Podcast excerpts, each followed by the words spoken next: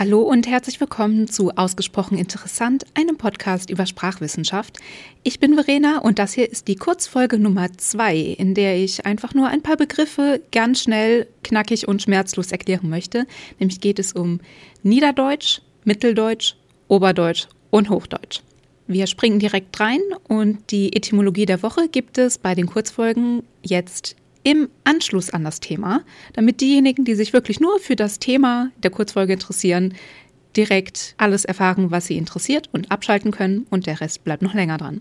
Nieder-, Mittel- und Oberdeutsch sind große Dialektgebiete im deutschsprachigen Raum. Das heißt in Deutschland, der Schweiz, Österreich, Liechtenstein, Luxemburg und dem östlichen Belgien. Bis zur Vertreibung aus dem heutigen Polen und Tschechien gehörten auch die deutschsprachigen Gebiete in diesen Ländern dazu. Aber da dort die Zahl der deutschsprachigen zurückgegangen ist, spielt es heute keine große Rolle mehr.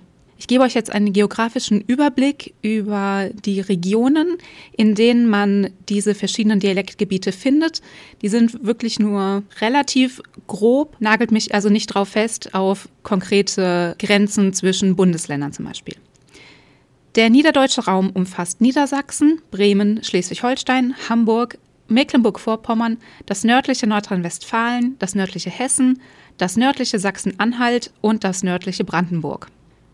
Mitteldeutsch schließt dann südlich davon an, das heißt die Gebiete südlich von der Region, die ich euch eben beschrieben habe, bis circa Baden-Württemberg und Bayern, inklusive Luxemburg, Belgien und Berlin.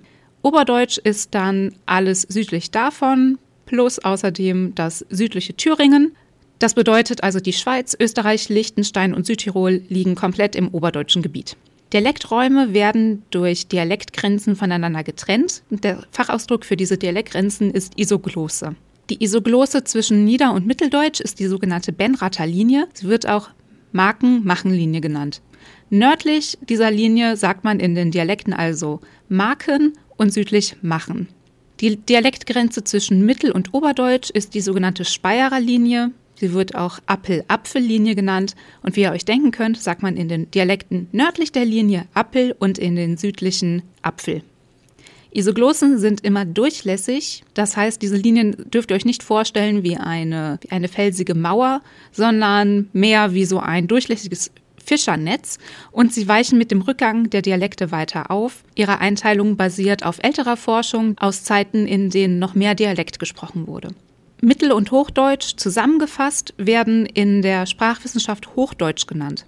Umgangssprachlich hat Hochdeutsch natürlich eine ganz andere Bedeutung, nämlich das, was wir in der Sprachwissenschaft Standarddeutsch nennen. Das heißt die Abwesenheit von dialektalen Merkmalen.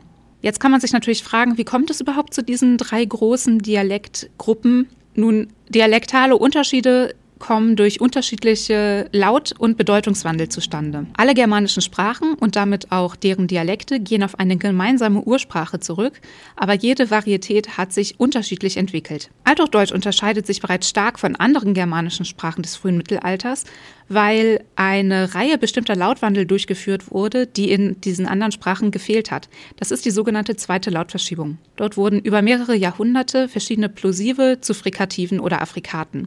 Das heißt, Laute wie Apa, Ata, Aka veränderten sich dann zu Afa, Asa, Acha oder Acha oder eben zu den Afrikaten Apfa, Atza. Diese Lautverschiebung hat im Niederdeutschen und anderen germanischen Sprachen, wie zum Beispiel Englisch, nicht stattgefunden. Darum sagt man eben auf Englisch immer noch make statt machen. Im Mitteldeutschen wurde ein Teil dieser Laute verschoben, ein anderer nicht. Und im Oberdeutschen wurden die Laute am konsequentesten verschoben. Es waren nicht nur P, T und K betroffen, sondern auch eine Reihe von weiteren Lauten. Das war es schon zur kurzen Erklärung zu Nieder-, Mittel-, Oberdeutsch und Hochdeutsch im sprachwissenschaftlichen Sinne. Wenn ihr euch jetzt noch für die Etymologie der Woche interessiert, dann bleibt einfach noch kurz dran. Passend zur Kurzfolge habe ich auch ein ganz kurzes Wort für euch, dessen Etymologie ich euch ebenso kurz gerne näher bringen möchte, nämlich Gong. Gong wurde im 19. Jahrhundert aus dem Neuenglischen ebenfalls Gong entlehnt, das die englische Sprache eigentlich in Indien erreicht hat. Aber auch in Indien ist das Wort nicht ursprünglich beheimatet, sondern es geht auf das malaiische Egum zurück und das bedeutet das gleiche wie Gong und ist ziemlich sicher lautmalend. Vielen Dank fürs Zuhören. Ich hoffe, ihr seid beim nächsten Mal wieder dabei und wenn ihr Lust habt, dann besucht mich doch auf Social Media. Meinen Blog erreicht ihr unter ausgesprocheninteressant.wordpress.com. Auf Twitter heiße ich ausinteressant und auf Instagram ausgesprochen interessant. Bis zum nächsten Mal, eure Verena.